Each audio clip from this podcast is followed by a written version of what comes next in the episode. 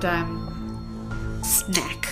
Nö. Chrissy, Cory, herzlich willkommen herzlich willkommen. bei Enigma. Oh, Das ist schön. besser als letztes Mal. Was ich, ähm, je nachdem, wie Chrissy die Folge zum dritten ersten geschnitten hat, werdet Ja. ihr jetzt nur in einzelnen Stimmen hören. Genau. Ähm, ein erfolgreicher Start ins neue Jahr, würde ich sagen. Ich fand's eigentlich auch ganz witzig. Sag mal, Mal. Ähm, was macht denn das Loch in deiner Hose? Das Loch in meiner Hose. Ich habe heute eine andere Hose an. Das Loch, zu meiner Schande, existiert immer noch. Aber auch nur, weil ich zu faul war, es bisher zu meiner Mutter zu bringen. Ja, du musst es halt noch nicht mal selber nähen, ne? Nee, ich habe jemanden, der für mich näht. Und es ist an einer Stelle, wo es nicht wirklich auffällt. Fällt mir auch im Alltag nicht auf, weil es halt an einer Stelle ist, die man, wo die Sonne nicht hinkommt.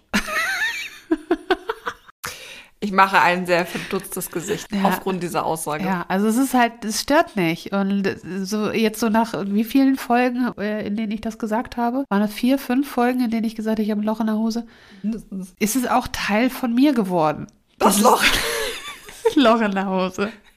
Es hat seinen eigenen Charak Character Arc. Das, oh, das ist schön. Dann wollen wir das, das Loch mal weiter beobachten und gucken, wie sich entwickelt. Ja. Vielleicht wird es noch größer. Ja, vielleicht hat es auch noch so eine Redemption Story. Aha, auch Wird es schön. vom, vom, vom äh, Bösewicht zum Helden. Ja gut, jetzt offensichtlich existiert das Loch ja jetzt gerade nur im Dunkeln. Mal gucken, ob es noch die Lichtseite des Lebens entdeckt. Genau, die Schattenseiten des Lebens hat es jetzt schon erlebt äh, mit Ach. mir als sein Träger.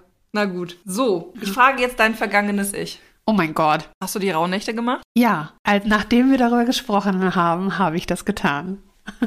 Ja, dann bin ich mal gespannt, was die letzten drei Monate in diesem Kalenderjahr für dich bringen werden. Ja, aber wir werden nicht drüber reden, was ich mir als äh, letzten Wunsch dann selbst erfüllen muss. Nee, du kannst, genau, vier Wünsche wäre es ja, die du dir noch Genau, machen können. genau, genau. Ja, also von dem Mythologischen mal ganz abgesehen, wir sind immer noch äh, Cory Oh, und Chrissy? und dieser Podcast setzt sich auseinander mit True Crime, mystischen, mythologischen Sagen, Märchen, alles, was uns sonst noch so interessiert im geheimnisvollen Bereich des Lebens. Das hast du schön gesagt. Mhm. Äh, heute ist mal wieder ein bisschen True Crime angesagt. Wir waren das letzte Mal so leicht mythologisch, esoterisch angehaucht, möchte ich sagen. Ja, und das gefällt mir persönlich sehr gut, muss ich sagen, dass wir jetzt zwischendurch Themen ansprechen, die der Zeit relevant sind. Ja, ich mag das auch. Und Mhm. wie gesagt, wir setzen uns ja nicht nur mit True Crime auseinander, sondern ja mit vielen Aspekten. Alles, was wir enigmatisch finden. Richtig. Dementsprechend gibt es unterschiedliche Sachen. Genau. Ich bin gespannt. Oh, muss ich mich jetzt wieder vorbereiten? True Crime. Darf, Ja. ich, darf ich vorweg die Frage stellen? Ist es gelöst? Wir lassen die Frage offen. Ja, bitte noch. Okay, das, wir lassen die Frage offen, ja. So. Okay. Das hat die Frage jetzt gar nicht beantwortet, aber ähm, na gut, ihr werdet gleich im Laufe der Folge sehen, weshalb ich so zögerlich war. Also, fokussiere dich. True Crime. Okay, dann müssen wir wieder ernst Es werden. geht um Mord. Ach, Das kann ich an der Stelle schon mal vorwegnehmen. gibt es True Crime Geschichten, die nicht von Mord handeln? Ja, Wenn es Vermisstenfälle sind. Ja, okay. Man könnte auch mal sowas beleuchten wie Raubfälle der Geschichte. Es gab doch mal einen ganz, ganz prominenten, war das in den 90er Jahren? Ich glaube in den 90er Jahren einen ganz prominenten Erpressungsfall. Sowas könnte man zum Beispiel auch mal Das fände ich, glaube ich, hier in, in Deutschland in, mit, was mit Karstadt? Nee, alles, was ich sage, wird jetzt falsch sein. Ich werde das mal recherchieren. So, so gefällst du mir. Sehr gut. Ja, auf jeden Fall ähm, habe ich heute einen Mordfall mitgebracht. Die Idee zu dieser Folge hatte ich schon recht lange. Ja. Und leider ist diese, es ist auch recht verworren. Also, denn es geht um ein Mordopfer, eine Identifizierung nach langer Zeit und einen unschuldigen Serienmörder. Moment, ist das nicht ein, wie nennt man das, ein Oxymoron? Ein Widerspruch in sich? Nee, Oxymoron sind was anderes. Oxymoron sind, wie, nennt man einen Widerspruch in sich? Wie heißt das? Du bist doch so klug. Danke. Das weiß ich aber nicht. Aber Klugheit heißt auch zu erkennen, wo man kein, kein Wissen besitzt. Ja, du kannst es ja mal eben schnell Ich googeln. google das mal ganz kurz, weil mich das tatsächlich ein Oxymoron ist doch das, Ich schiebe das mir in der Zeit nochmal eine äh, Mandarinscheibe rein. Ein Moxy, ok, Moxyoron. ein Oxymoron ist ein Geräusch, ein Name für das Geräusch, was ich meine. Ein Kuckuck zum Beispiel Okay. ist ein Oxymoron. Ich merke mir immer nur Onomatopoesie. Das ist das. Das ist das. Und, Nee, das ist laut Malerei. Ja, Onomatopoetika sind die, ein Kuckuck zum Beispiel. Da nennst du das Ding nach dem Geräusch, was es macht. Ach so, Kuckuck. Genau. Also doch ein Oxymoron. Boah, habe ich es beim ersten Mal richtig gesagt? Oxymoron. Ich hatte recht. Den ganzen Kram hätte ich nicht machen müssen jetzt. Onomatopoetika als Stilmittel, Geräusch gleich Name oder sonstiges. Oxymoron, Widersprüche. Also unschuldiger Serienmörder, Oxymoron. Das hängt ja aber vom Fall ab. Ja, und deswegen Lösen wir den auf. So, kennst du Henry Lee Lucas? Nein. Also hast du nicht Dokumentation auf Netflix gesehen? Welche? Ja, die über Henry Lee Lucas. Nein. Okay. Ja, also das war ein bisschen ähm, Dreh- und Angelpunkt äh, meiner Ausgangsrecherche. Ähm, jetzt keine Sorge, es soll jetzt nicht im Detail um Henry Lee Lucas gehen, aber Henry Lee Lucas ist ein offiziell verurteilter, zumindest Serienmörder, ähm, der dadurch bekannt geworden ist, dass er in den 80er und 90er Jahren über 3000 Mordfälle zugegeben hat. Da, Ja. Was? So, 3000. 3000. 3000.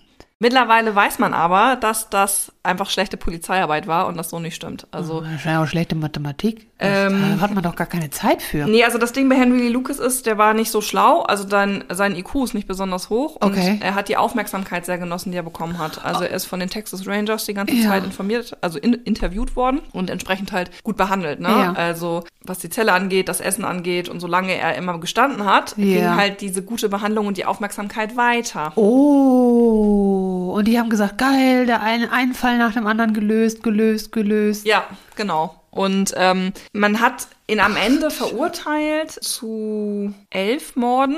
Er ist 2001 im Gefängnis auch gestorben Oh, und hat aber am Ende behauptet, dass er eigentlich nur seine eigene Mutter umgebracht hat. Also das war auch das Verbrechen, wofür er als erstes in Fest, festgenommen worden ist. Und dann im Laufe seiner äh, Gefangenschaft hat er dann halt immer mehr Morde gestanden. Und das wurde aber relativ deutlich. Und das wird auch deutlich, wenn man sich die Dokumentation mal an der Stelle anguckt. Heißt sie so, Henry Ähm, Lucas? Also heißt sie pauschal so? Nee, das so heißt die nicht. Aber wahrscheinlich, wenn man Henry Confessions of a Murderer heißen die, glaube ich. Heißt das, glaube ich. wenn man die, wenn man die googelt, dann, also, oder wenn man bei Netflix das eingibt, dann findet man das Ja, bestimmt. das auf jeden Fall. Henry. Also zumindest mit dem Namen, ne? Ich glaube, es ist Confessions of a Murderer. Aber man sieht auch, dass die ihm relativ deutlich Sachen auch in den Mund gelegt haben. Also er fährt dann zum Beispiel zu einem Fundort, der natürlich schon ein paar Jahre in der Vergangenheit liegt, weil es ja ungelöste Mordfälle waren, ähm, die ihm vorgelegt worden in, sind. in, in 20 Jahren insgesamt. Ja, ich muss noch mal, warte mal, schön in die Hand reingerührt. ähm, also es ging 82 los ähm, und dann hat er dann im Laufe der 80er Jahre das alles gestanden, bis zu 3000 Morde. Der eine Mord, auf den ich mich jetzt gleich beziehen möchte, im, im weiteren Verlauf, den er auch gestanden hat, ist aber mittlerweile nachweislich nicht von ihm begangen worden. Nachweislich. Ja, in der Dokumentation sieht man auch eine Szene, wo die Polizei mit ihm zu dem Tatort fährt, der natürlich dann kein aktiver Tatort mehr ist, weil es schon ein bisschen äh, länger her war. Ähm, der ungelöste Mordfall, über den wir jetzt gleich reden, der trug sich nämlich zu 79 Mhm. an Halloween. Oh. Ein Halloween-Mörder. Vermutlich. Ähm, War das vielleicht sonst auch Geister? Das wissen wir nicht. Waren es die Geister, die ich rief? Auf jeden Fall, der beim Henry Lucas war so, ich habe ja gerade schon gesagt, der Intellekt Ich- äh, von ihm war nicht besonders hoch. Ähm, dementsprechend konnte er die ganzen Schemata, die zugrunde gelegt worden sind, auch gar nicht so gut erkennen. Und äh, das ging dann halt so weit, dass er zum Beispiel zu einem Tatort gefahren wurde und dann die Polizei sowas gesagt hat wie, ja, und und nachdem du sie jetzt über die Leitplanke geschafft hast auf die Rasenfläche, was hast du dann nochmal mit ihr gemacht? Also, Ja, ne, ja. Äh, das Auto stand ja da vorne, ne? Wie ist sie jetzt nochmal auf die Rasenfläche gekommen? Und dann sagt er sowas wie, ja, also wir sind aus dem Auto ausgestiegen und ich habe sie dann über die Leitplanke rüber geschafft auf die Rasenfläche. Ähm, so, also schon so in den Mund gelegt, ne? Ah. Ja, so Suggestivfragen. Genau, und gestellt. ihm wurden vorher dann schon Fotos vom Tatort gezeigt, wie es denn aussah und ähm, der Oh. Fallbericht vorgelegt und dann wurde er dahin gefahren und so. Also schon schwierig, von was die Polizeiarbeit angeht. Da frage ich mich immer, wie das mit Polizeiarbeit, man sieht ja auch zwischendurch mal so Dokus und solche Sachen, wo die äh, Befragungen stattfinden. Wann gehen die zu weit? Also wie, ich weiß nicht, wie das läuft in der, in der Ausbildung bei Polizisten, aber diese Befragungstechniken, die von, von dem Punkt an, in dem ich das von dem kriege, was ich brauche, bis zu dem Punkt, ich lege ihm die Wörter in den Mund. Da ist ja diese Grenze und ich frage mich, ob das, ob das funktioniert, weil ich die immer irgendwie merkwürdig finde, die Befragungen. Ja, das ist, liegt ja aber im Endeffekt immer meistens daran, also es gibt ja auch so mal so Details,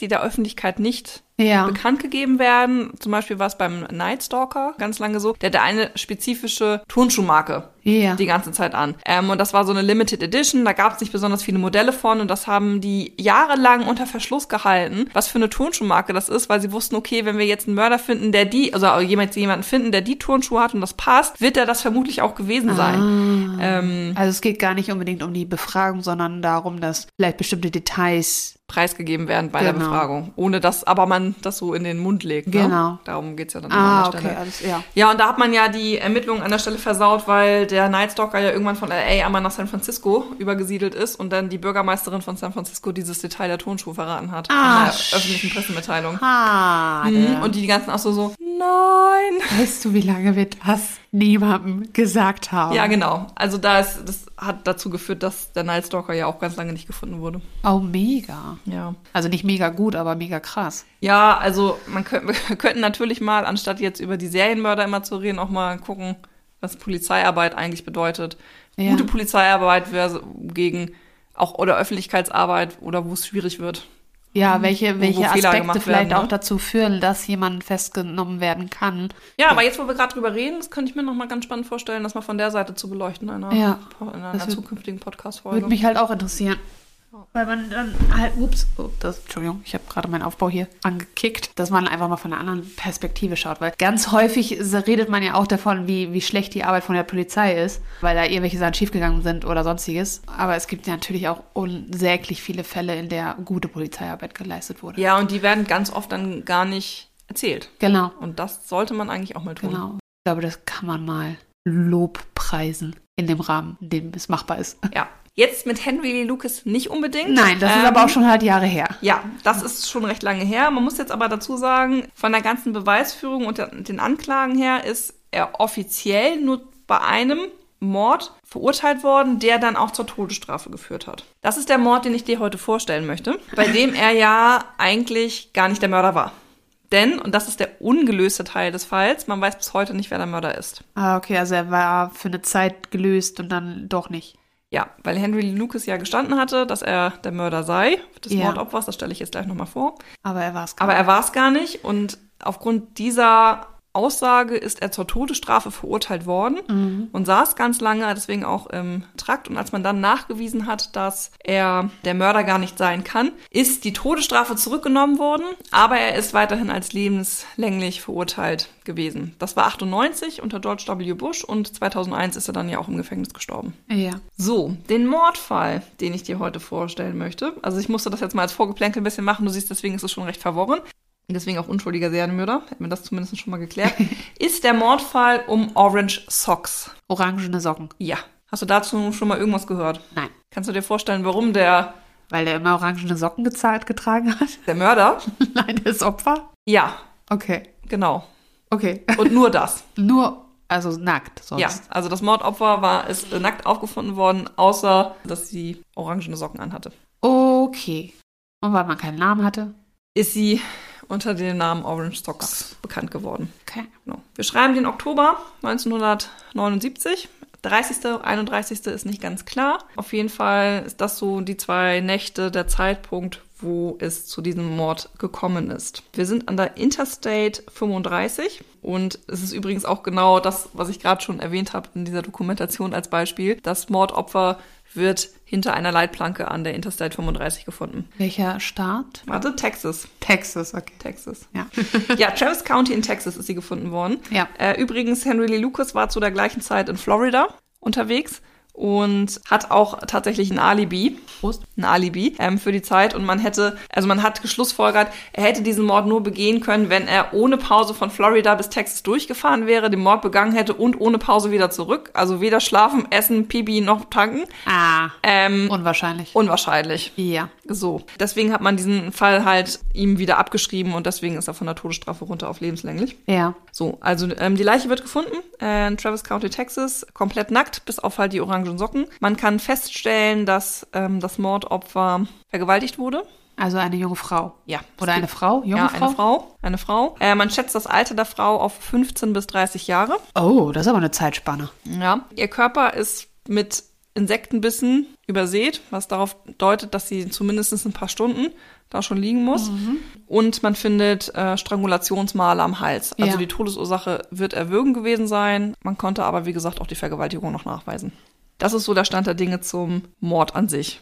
Ähm, man hat dann noch weiter äh, den, die Leiche natürlich untersucht, ähm, hat dann festgestellt, okay, 15 bis 30 Jahre, so das, was man irgendwie sagen konnte. Ich finde die äh, Zeitspanne auch wirklich krass lang, aber sie hat ungefähr zwischen ähm, 70 und 80 Kilo gewogen.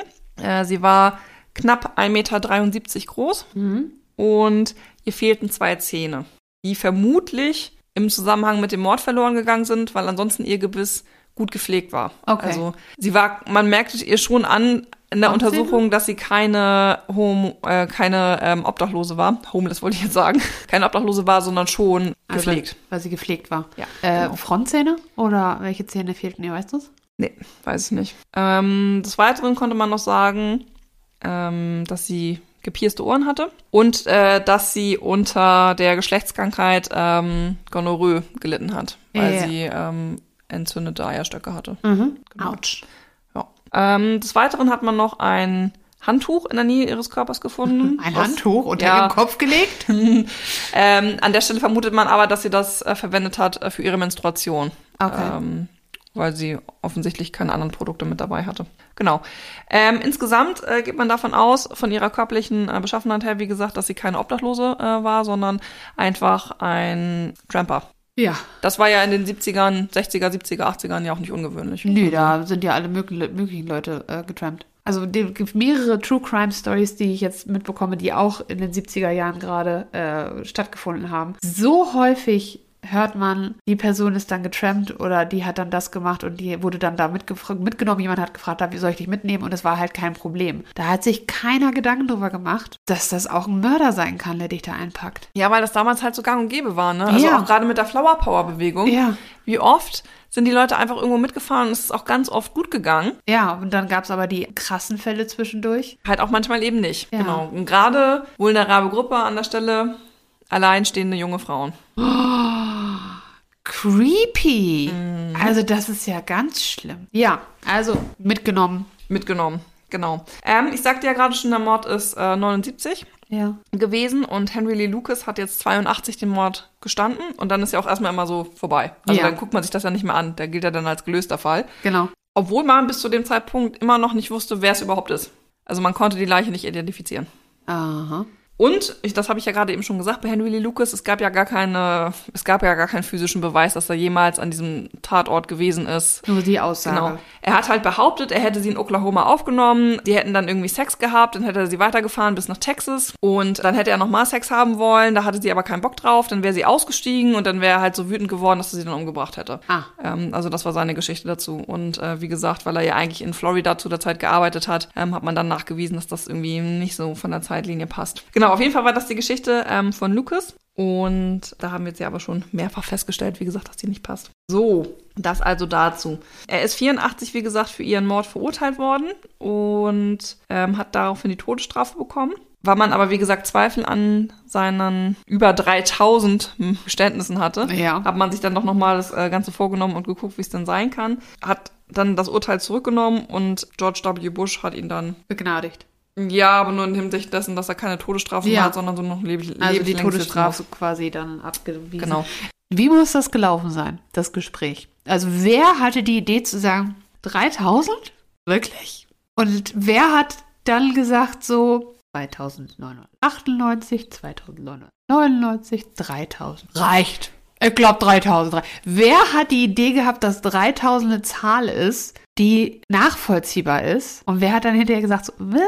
Naja, also die Polizei hat ja, wie gesagt, an der Stelle einfach gesagt, ja, der hat jetzt hier immer die ganze Zeit gestanden und der wusste ja auch Details aus den Fällen, das konnte ja nur der Mörder wissen. ja, ja, ich weiß, weiß, weiß, was du gleich Kannst du sagen mir doch willst. nicht erzählen, dass denen das nicht aufgefallen ist und dass dann, die, also jetzt aus meiner persönlichen Empfindung heraus würde ich sagen, die wussten das, dass das eigentlich nicht sein kann. Das behaupte ich jetzt einfach mal hier. Weil ich kann mir nicht vorstellen, dass die Leute sagen, oh, so ein Zufall. Alle die Leute haben wir genau den richtigen hier gekriegt. Ja, also guck dir mal die Dokumentation dazu an. Okay. Ähm, oder beziehungsweise, das empfehle ich jetzt hier auch mal allen unseren Zuhörern. Ähm, das war nämlich ganz spannend gemacht. Also die glauben wirklich auch bis zum Ende haben die immer noch geglaubt, dass das wirklich so ist. Dass sie da ihm nichts irgendwie in den Mund gelegt hätten, sondern dass er das wirklich einfach ähm, von sich aus gestanden hat. Wie gesagt, also das ist zum einen halt sein Intellekt, der da anzuzweifeln ist, dass er überhaupt so viele Mordfälle begehen konnte, ohne dass er, Ohne dass er geschnappt wurde vorher. ohne dass er auch geschnappt wurde. ja, stimmt. Das ist das, das eine.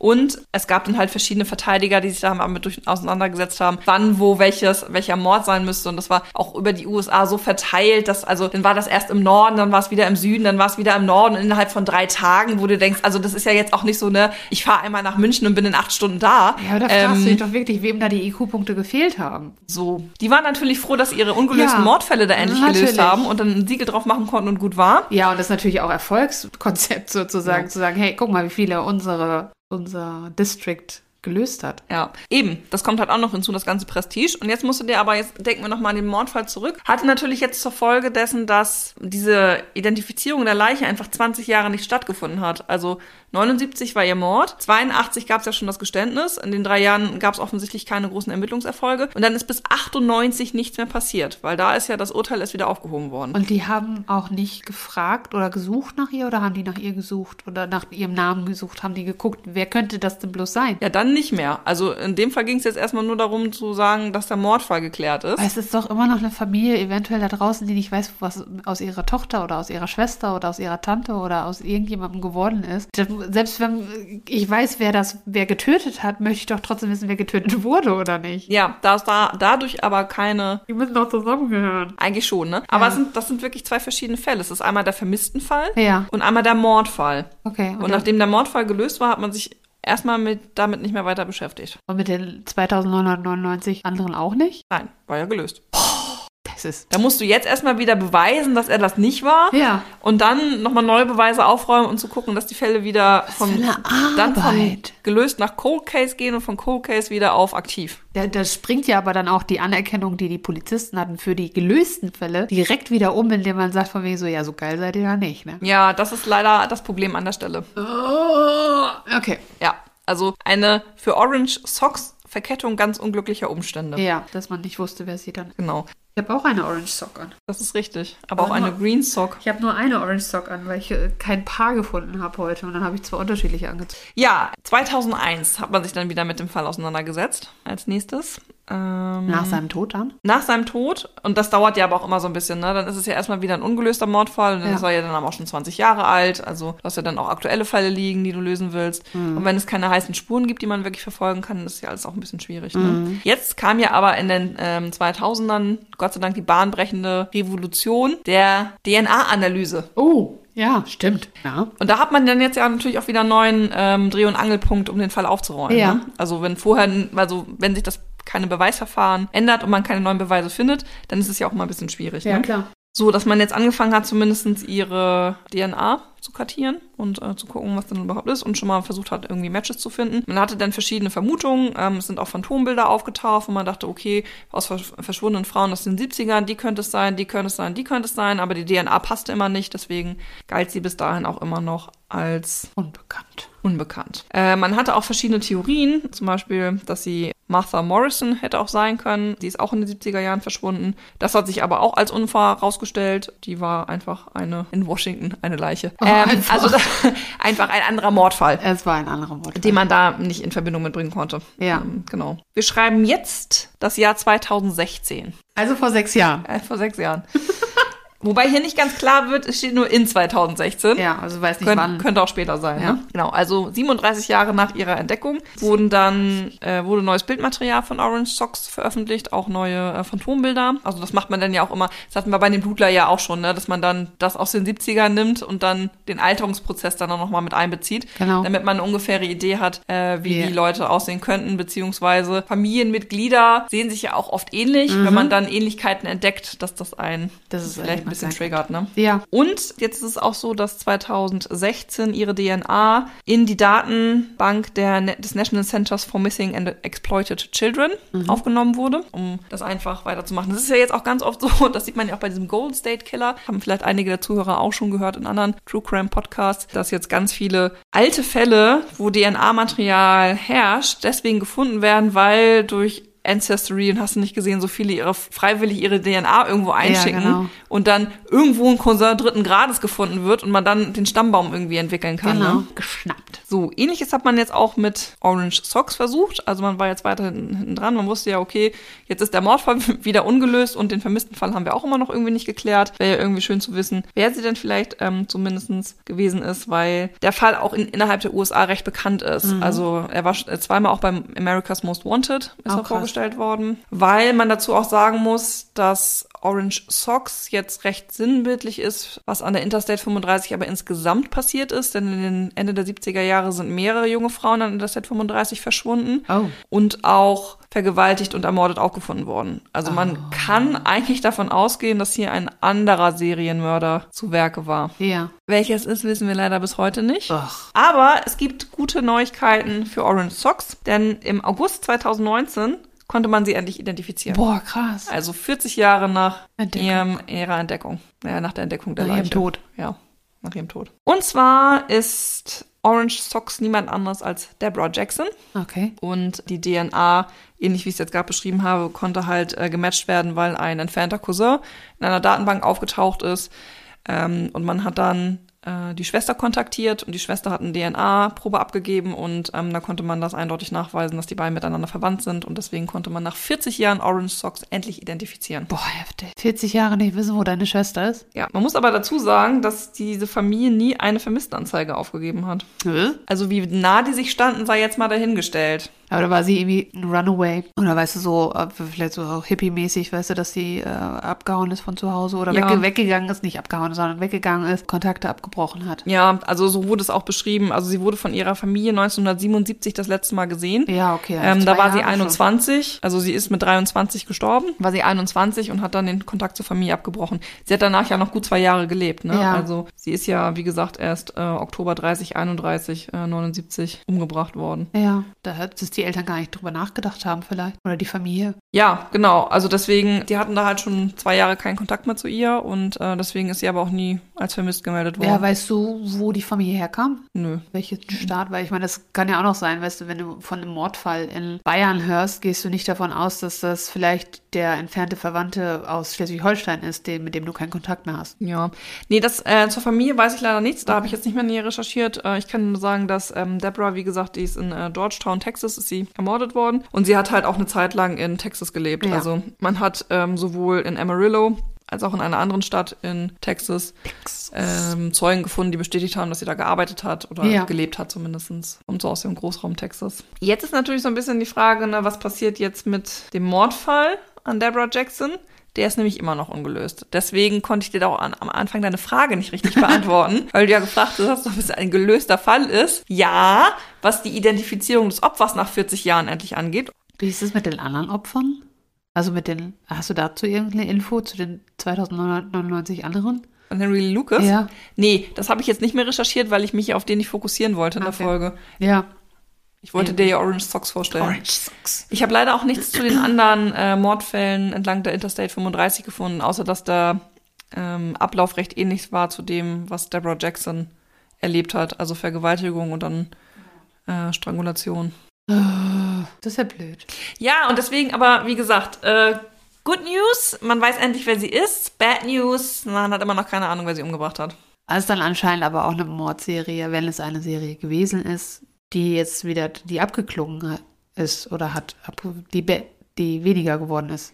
Ja, also wie gesagt, man vermutet ja auch nur, Ja. ähm, dass es eine Mordserie ist. Man konnte zwischen den einzelnen Opfern und den Taten bisher keinen offiziellen Zusammenhang herstellen. Ja, okay. Sünde. Also ganz schön krass, dass der das zugegeben hat, obwohl er das gar nicht war.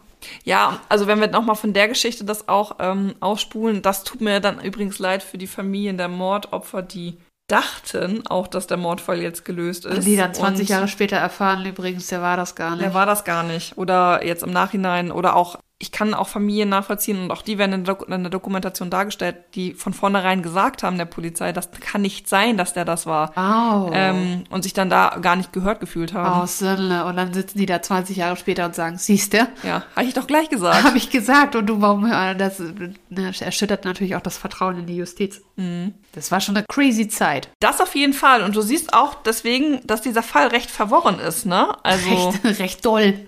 doll. Recht doll fett. Weil wir diesen unschuldigen Serienmörder haben, Ja. den vermissten Fall, der nach 40 Jahren endlich aufgeklärt wurde und den aber seit über 40 Jahren immer noch ungelösten Mordfall. Piu. Wir müssen uns, glaube ich, mal mit Mordfällen auseinandersetzen, die gelöst werden. Ich glaube ja auch, ich werde gerade ich werde gerade traurig. Die Welt ist schlecht. Und das bleibt sie auch für immer. Ich kann dem nicht zustimmen.